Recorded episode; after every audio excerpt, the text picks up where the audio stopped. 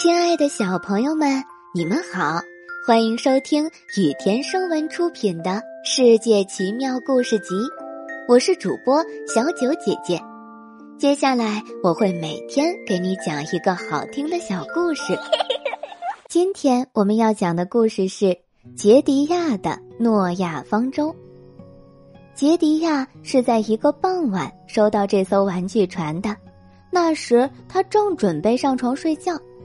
这是一艘中等大小的船，歪歪扭扭的船头用一根歪歪斜斜的线固定着，船就放在他的床边。整个晚上，杰迪亚都听到了船上发出各种各样的吵闹声。好不容易到了早上，杰迪亚立刻带着船下楼，然后帮他撑开了船顶。不打开不知道。这艘诺亚方舟一下子变得很大很大，里面热闹非凡。方舟最高处站着一头大象，长颈鹿伸着长长的脖子，鸽子扑扇着翅膀停在桅杆上。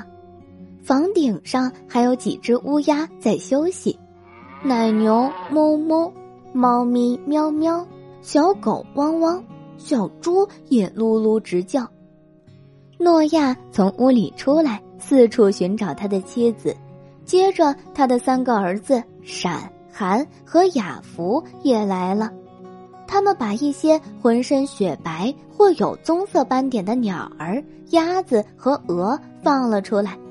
这时，一只狡猾的狐狸溜了，它从屋顶跳到了一头蹲着的骆驼背上。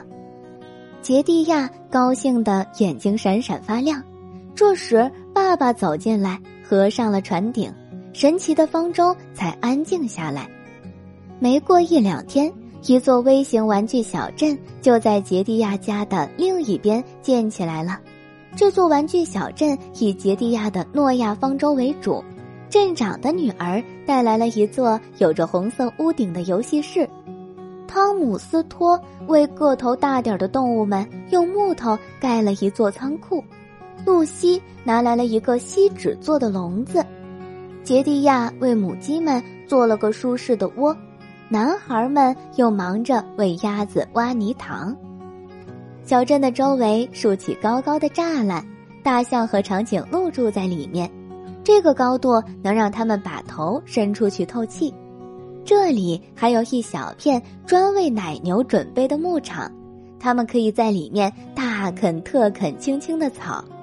骆驼则驮着孩子们带来的货物，路上捡来的石头，慢慢走着。最近这几天，人们陆陆续续来参观这座美丽的小镇，因为总有新鲜的东西值得瞧瞧。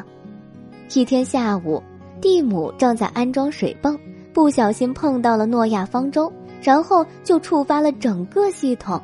只听咔嚓一声，船顶折断了。所有的野生动物都跑了出来，熊在怒吼，猎狗在尖叫，狮子在咆哮，鸡飞狗跳，一片狼藉。动物们四散奔逃，眨眼不见了踪影。蒂姆和汤姆急忙向大家保证，他们一定能找回这些动物。你们要是说到做到就好了。躲在厨房门背后的露西说。汤姆和蒂姆说干就干，他们刚好抓到了一只老虎，并把这只老虎装进笼子，又抓住了一只企图翻越水泵逃走的熊。其他男孩也来加入到寻找逃逸动物的行列中了。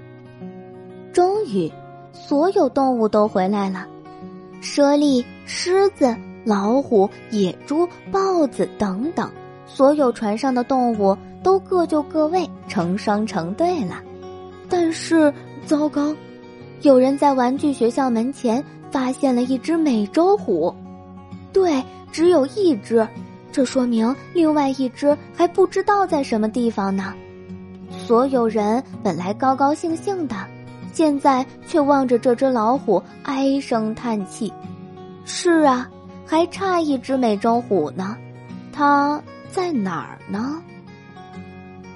今天的故事到这里就结束啦，明天还有新的故事等着你们哦，小朋友们。晚安。